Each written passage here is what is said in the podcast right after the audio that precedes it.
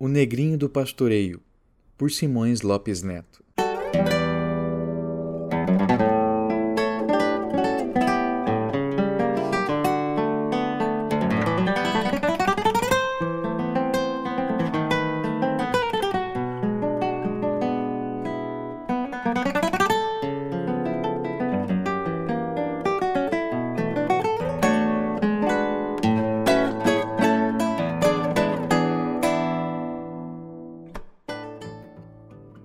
Tempo, os campos ainda eram abertos. Não havia entre eles nem divisas nem cercas. Somente nas volteadas se apanhava a gadaria chucra, e os veados e os avestruzes corriam sem empecilhos. Era uma vez um estancieiro que tinha uma ponta de surrões cheios de onças e meias doblas, e mais muita prataria. Porém, era muito cauíla e muito mal, muito não dava pousada a ninguém, não emprestava um cavalo a um andante. No inverno, o fogo da sua casa não fazia brasas. As geadas e o minuano podiam entanguir gente que a sua porta não se abria. No verão, a sombra dos seus umbus só abrigava os cachorros, e ninguém de fora bebia água de suas cacimbas. Mas também, quando tinha serviço na estância, ninguém tinha vontade de dar-lhe um ajutório.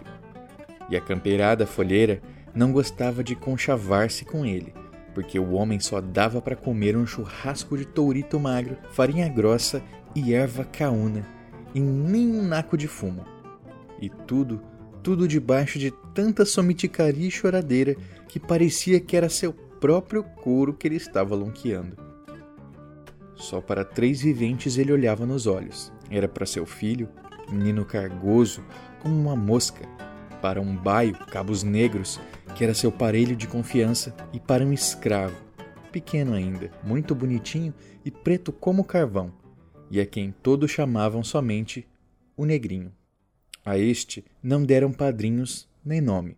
Por isso, o Negrinho se dizia afilhado da Virgem, Senhora Nossa, que é madrinha dos que não a têm. Todas as madrugadas, o Negrinho galopeava o parelho baio, depois conduzia os avios do chimarrão e à tarde sofria os maus tratos do menino, que o judiava e se ria.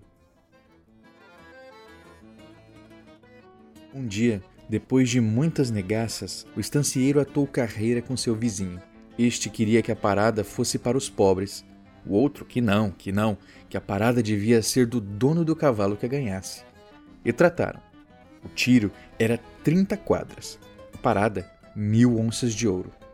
No dia aprazado, na cancha da carreira havia gente como em festa de Santo Grande. Entre os dois parelheiros, a gauchada não sabia se decidir. Tão perfeito era e bem lançado cada um dos animais. Do baio era a fama que, quando corria, corria tanto que o vento assobiava-lhe nas crinas, tanto que só se ouvia o barulho, mas não lhe viam as patas baterem no chão. E do Mouro, era a voz que quanto mais cancha, mais aguente, e que desde a largada ele ia ser como um laço que se arrebenta. As parcerias abriram as guaiacas, e aí, no mais, já se apostavam apiros contra rebanhos e redemões contra lenços. Pelo baio, luz e doble. Pelo mouro, doble e luz. Os corredores fizeram as suas partidas à vontade, e depois as obrigadas, e quando foi na última, fizeram ambos a sua senha e se convidaram. E amargando o corpo, de rebenque no ar, largaram, os parelheiros meneando cascos que pareciam uma tormenta. Empate! Empate! gritavam os aficionados ao longo da cancha por onde passavam a parelha veloz, compassada como numa colhera. Valha-me, Virgem Madrinha Nossa Senhora! gemia o negrinho. Se os sete léguas perde, o meu senhor me mata! E baixava o rebenque, cobrindo a barca do baio. Se o corta-vento ganha é só para os pobres, retrucava outro corredor e cerrava as esporas no mouro. Mas as fletes corriam compassados como numa colheira. Quando foi na última quadra, o mouro vinha arrematado e o baio vinha aos tirões, mas sempre juntos, sempre emparelhados, e a duas braças da raia, quase em cima do laço, o baio assentou de supetão.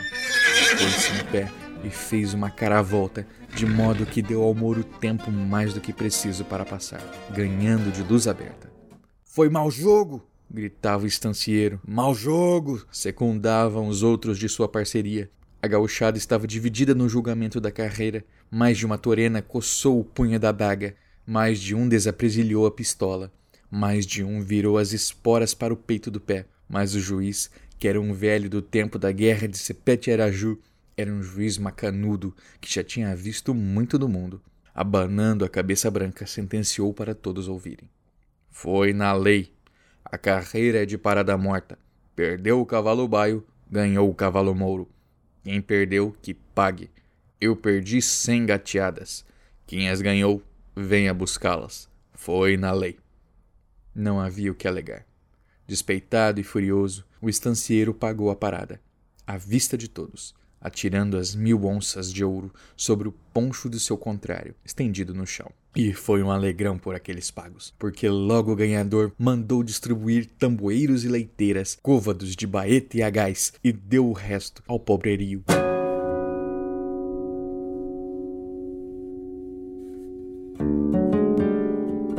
O estancieiro retirou-se para sua casa e veio pensando, pensando calado em todo o caminho.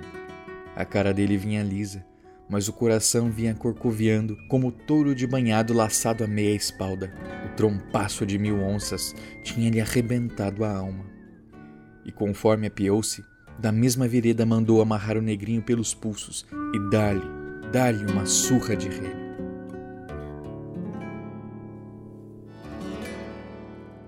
Na madrugada saiu com ele, e quando chegou no alto da coxilha, falou assim: Trinta quadras tinha a cancha de carreira que tu perdeste. Trinta dias ficarás aqui, pastoreando a minha tropilha de trinta tordilhos negros. O baio fica de piquete na soga e tu ficarás de estaca. O negrinho começou a chorar enquanto os cavalos iam pastando. Veio o sol, veio o vento, veio a chuva, veio a noite. O negrinho, varado de fome, já sem forças nas mãos, enleou a soga num pulso e deitou-se encostado a um cupim. Vieram então as corujas e fizeram roda, voando paradas no ar, e todas olhavam-no com os olhos reluzentes, amarelos na escuridão. E uma piou, e todas piaram, como rindo-se dele, paradas no ar, sem barulho das asas. Negrinho tremia, porém, de repente, pensou na sua madrinha, Nossa Senhora, sossegou e dormiu. Era já tarde da noite Iam passando as estrelas. O cruzeiro apareceu, subiu e passou.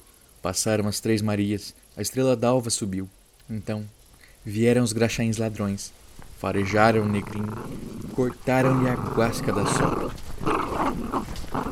O baio, sentindo-se solto, rufou a galope. Toda a tropilha com ele, escaramuçando no escuro e desguaritando-se nas canhadas. O tropel acordou o negrinho, os graxaíns fugiram, dando berros de escárnio. Os galos estavam cantando, mas nem o céu, nem as barras do dia se enxergava. Era a serração que tapava tudo. E assim, o negrinho perdeu o pastoreio e chorou.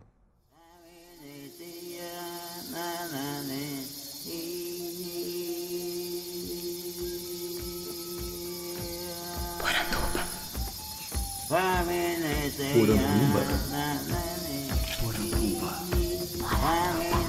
Poranduba. Poranduba. Poranduba. Poranduba. Poranduba. Poranduba. Bem-vindos à nossa Poranduba, o podcast sobre as histórias fantásticas do folclore brasileiro. Eu sou Andreoli Costa, o colecionador de sacis, e serei seu guia. E hoje eu trouxe uma leitura um pouco diferente para vocês. No primeiro programa, a gente entrevistou o Felipe Castilho, que era autor da série O Legado Folclórico. Por isso, no programa seguinte, a gente trouxe um capítulo do primeiro livro dele, Ouro, Fogo e Megabytes. Já no último programa, nossa entrevista foi com o Marcel Isidoro. O Marcel, ele é cineasta. Tudo bem, ele tem o seu mundo do reino do Alecrim, que é histórias infantis que ele está escrevendo, só que essas histórias ainda não foram publicadas. Então não ia fazer sentido eu lê-las aqui para vocês, porque depois vocês não podem é, continuar essa leitura para além do podcast. Então eu resolvi trazer um programa para a gente discutir as adaptações da lenda do Negrinho do Pastoreio. Afinal, o primeiro filme da série Urbânia do Isidoro é inspirada diretamente na lenda do Negrinho do Pastoreio. É claro que, por conta dos spoilers e como muita gente não pôde assistir ao filme ainda, a gente não entrou muito nas descrições desse personagem, mas tem muita coisa que a gente pode conversar sobre ele.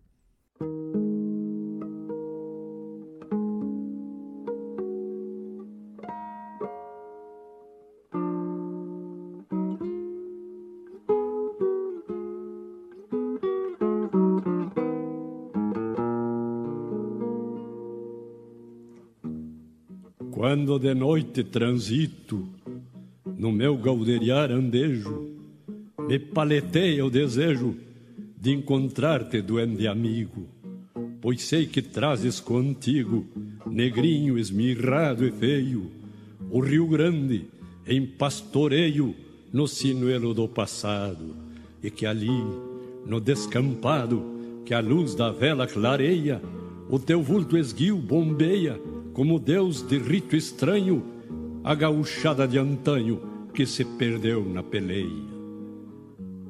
Juntos iremos lembrar aquele mau estancieiro que ao botar num formigueiro o teu corpo de criança, cravou bem fundo uma lança no próprio ser do rincão. Trazer a recordação aquela velha tropilha que do topo da coxilha esparramou-se a loléu para juntar-se no céu contigo e Nossa Senhora, e hoje cruza noite afora no meio de um fogaréu. Então hoje eu quis trazer um texto mais clássico. Não tem nada mais clássico em se tratando de Negrinho do Pastoreio do que Simões Lopes Neto. Simões Lopes Neto, ele é um escritor gaúcho que viveu entre 1865 e 1916. Esse texto do Negrinho do Pastoreio faz parte do livro Lendas do Sul, que foi lançado em 1913. Para vocês verem, né? Faz mais de 100 anos que essa história foi publicada. Por isso, também, essa dificuldade do vocabulário. tenho certeza que muitas palavras não foram claras para vocês. Mas com o contexto, com a entonação, eu acho que deu para entender muita coisa. O Simões ele nasceu em Pelotas e em Nandas do Sul a gente encontra essa que é conhecida como a versão definitiva do Negrinho do Pastoreio. O primeiro registro de Negrinho do Pastoreio é de 1857 e ele foi escrito por um cônsul português que vivia em Porto Alegre. Né? E é um texto extremamente racista, um negócio horroroso, né? que debocha das crendices populares, que diz que era uma bobagem vivida pelos negros da época, um santo que nunca apareceu para ninguém, como se o santo dos católicos, os santos brancos tivesse aparecido, né, e aparecesse a torda direita para qualquer um. Vão surgindo outros textos em 71, mas é com Simões Lopes Neto que a gente tem a definição de algumas coisas que ficam tão famosas na literatura que acabam se incorporando ao próprio folclore. E a gente tem dificuldade depois de distinguir o que, que é criação literária e o que, que é parte da cultura popular. Algo como o que aconteceu com Monteiro Lobato e o Saci. Por exemplo, eu já trabalhei em textos essa história de que o Saci, aos 77 anos, virá a orelha de pau. Isso não está em lugar nenhum do folclore. Isso foi escrito por Lobato no Saci de 1921 e ficou tão famoso e é tão repetido que, que isso entrou na cultura popular. Acabou que a obra literária influenciou no folclore. Agora, que foi uma criação literária, isso foi e é tão próximo que a gente consegue traçar. É, no caso do Simões Lopes Neto também. que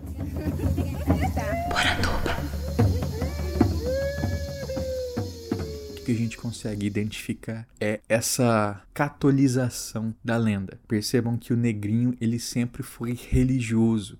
Então, desde os primeiros registros, era uma religiosidade popular muito marcante. Né? Os negros escravos, eles acendiam velas, eles rezavam, eles pediam intercessão. Agora, Simões Lopes Neto institui que o negrinho era afilhado de Nossa Senhora Aparecida. Uma outra coisa que também está no Negrinho do Pastoreio do Simões Lopes Neto é o filho do estancieiro. Muitas versões antes dele se falava de um estancieiro mau, de um fazendeiro malvado que ia ser o castigador do negrinho.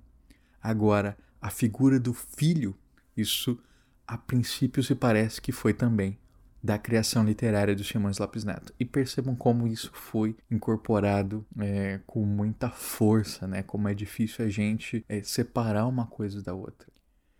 Agora, o que a gente não pode fazer é confundir e achar que conto e lenda são a mesma coisa, porque não são. Percebam que há marcas de literatura no registro de Simões Lopes Neto que não vão para a poética popular por exemplo, a corrida de cavalos que faz o negrinho sofrer o seu primeiro castigo. Ela é puramente literária e é muito difícil que a gente encontre alguém que conte essa versão do negrinho sendo um, um jockey, né, e sofrendo essa primeira punição, essa primeira derrota. Só que na corrida a gente já tem um delineamento de personagem muito claro da distinção entre um personagem bom e um personagem mau sendo o personagem bom o vizinho que aposta né, pelo cavalo mouro.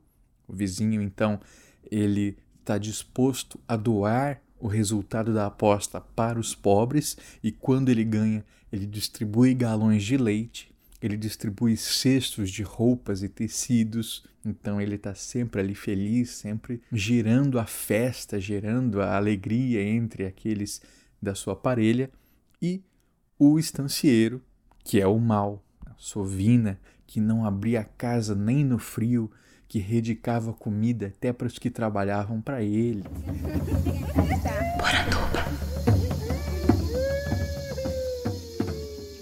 Outra coisa que se manteve apenas na literatura dos Simões foi o assédio dos animais noturnos, deste trechinho que eu li para vocês. Não é apenas o filho do estancieiro que boicota o negrinho, mas as corujas que debocham dele, os graxaíns que roem a corda que prendia o cavalo nas mãos. Graxaim, inclusive, para quem não sabe, são os cachorros do mato, né? são como raposas aqui no Rio Grande do Sul. Eu acho que o comportamento insidioso dessas criaturas se explicaria como sendo simplesmente mais uma pressão dessas criaturas da noite, dessas criaturas sombrias sobre o negrinho à mercê no relento, servindo de estaca né, para esses pobres cavalos. Também é marca nesse conto do Simões Lopes Neto uma estética típica dos contos folclóricos, que é a tríplice repetição. O negrinho ele é castigado três vezes. A primeira após perder a corrida, depois quando os animais eles escapam por conta dos graxaíns e por fim pelo boicote do filho do estancieiro. E é isso, inclusive, que vai levar a sua surra mortal. O fazendeiro então o deixará semi-morto em cima de um formigueiro para que os insetos o devorem até os ossos. Na versão do Simões Lopes Neto, o fazendeiro não vai embora até que as formigas tenham coberto todo o corpo do menino e comecem a trincá-lo.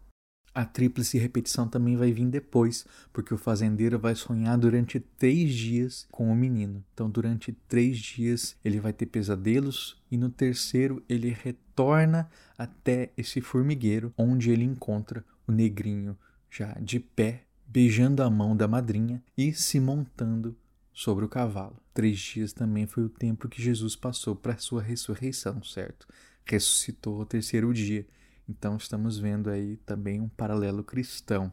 Agora, pense comigo, foi culpa do menino algum desses fracassos? Na corrida, o cavalo baio para de repente, dando passada para o cavalo mouro.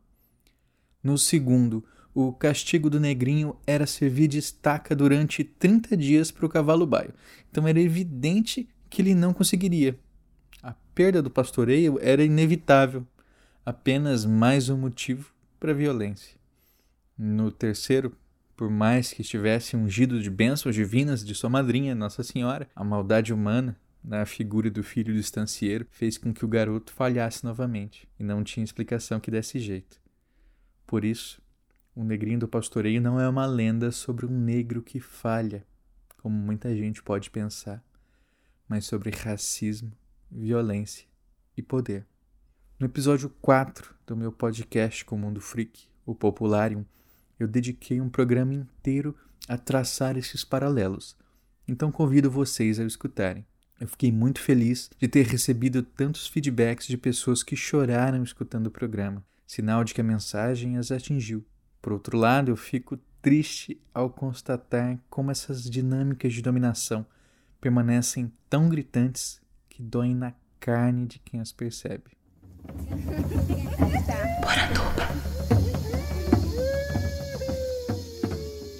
A lenda do negrinho ela é tão forte no Rio Grande do Sul que inspirou o trabalho de vários artistas. No Palácio do Piratini, a sede do Poder Executivo do Estado, em Porto Alegre, você encontra os 18 murais que compõem o Ciclo do Negrinho do Pastoreio, feito por Aldo Locatelli em 1952, com inspiração total no conto de Simões Lapis Neto. Espalhados por todo o estado, você encontra também estátuas que retratam o negrinho em seus momentos derradeiros, com o corpo todo largado sob o formigueiro.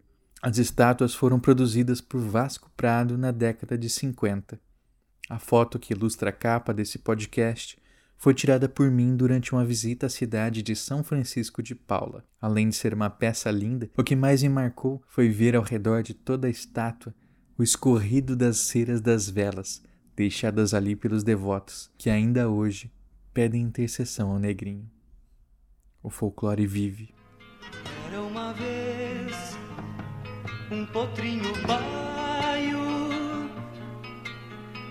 Era uma vez um negrinho só.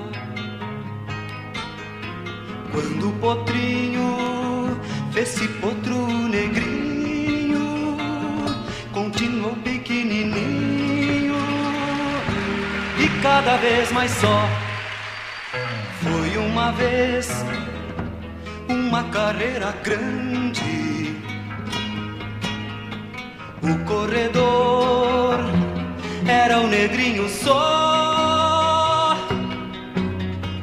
O baio raio tropeçou na raia. Libras de ouro se fizeram pó e o negrinho só acenda velas. Quem não sabe o resto da velha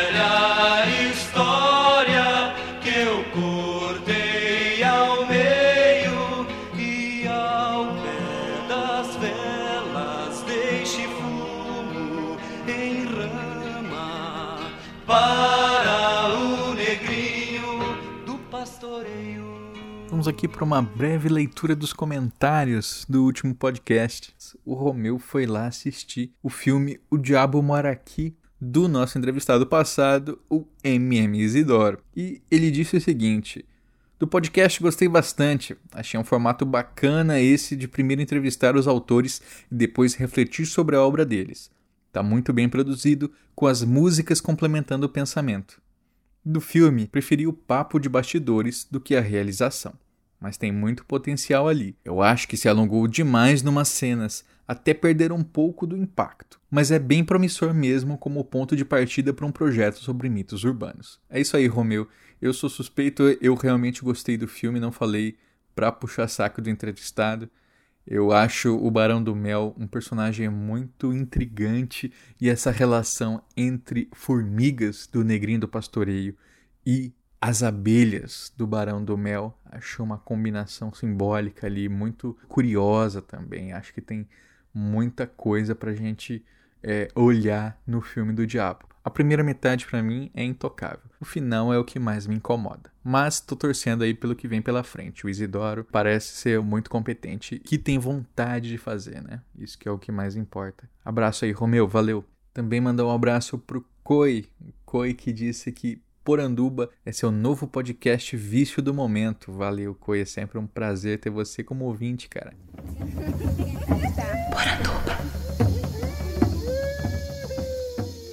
Queria aproveitar a oportunidade para indicar outras obras inspiradas na lenda do Negrinho do Pastoreio para vocês. Coisas que funcionaram e que não. Por exemplo, em Folks, uma HQ online do Fábio Dino, o que nós temos é o Negrinho do Pastoureiro, porque o pai dele era pastor e depois virou toureiro. e ele vem para São Paulo para tentar virar comediante stand-up. Eu entendo que é uma história com muita dose de humor, mas será que tem algo da lenda nessa história lendo o nome? Ou melhor, acho que nem o nome, né? Pastoreiro é dose. Há um tempo atrás eu comprei um livro chamado Um Outro Pastoreio, escrito por Rodrigo de Marte, ilustrado por Índio San. O texto tentava uns experimentalismos, uma estética surreal, mas achei tão confuso, para dizer o mínimo, que nunca nem consegui terminar. Uma pena, tinha muito potencial. Tanto que eu fiquei muito feliz quando, em 2014, o Índio San ele resolveu relançar essa obra, dessa vez não mais em prosa, mas numa mídia que ela se encontrou de verdade, nas HQs, em uma obra muito inspirada nas ilustrações do Dave McKean, que é o capista de Sandman, né, e de várias outras obras, muitas delas em parceria com o Neil Gaiman, alinhando fotografia, stop motion, colagem. O Índio San, ele constrói essa história com doses certas de surrealismo, mas com uma narrativa coerente nessa HQ chamada Reconto. Eu vou deixar o link também no post para vocês.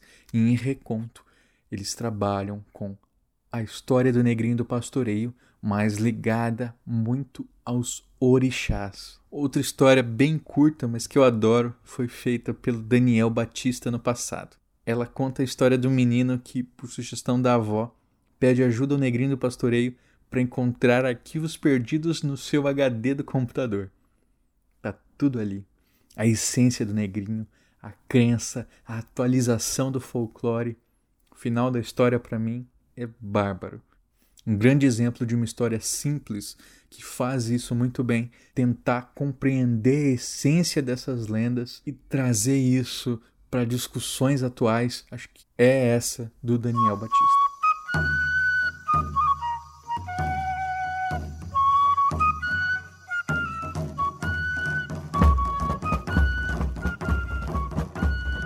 Gostou do programa?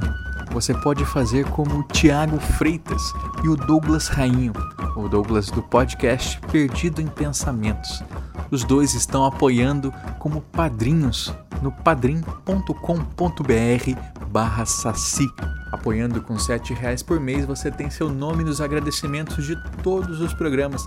Ainda faz parte do grupo secreto no Facebook, onde a gente vai poder discutir as pautas, as perguntas para os entrevistados e muito mais. Manter a Poranduba só depende de vocês. Muito obrigado, Douglas. Muito obrigado, Thiago. Se você não pode ajudar financeiramente, compartilhe o programa com seus amigos.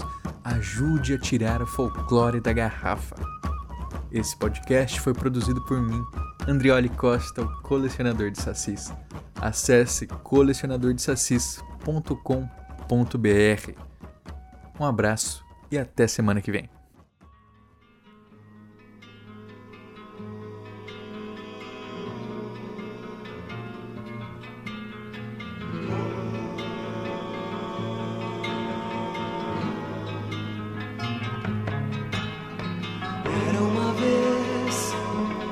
Um potrinho baio. Era uma vez um negrinho só.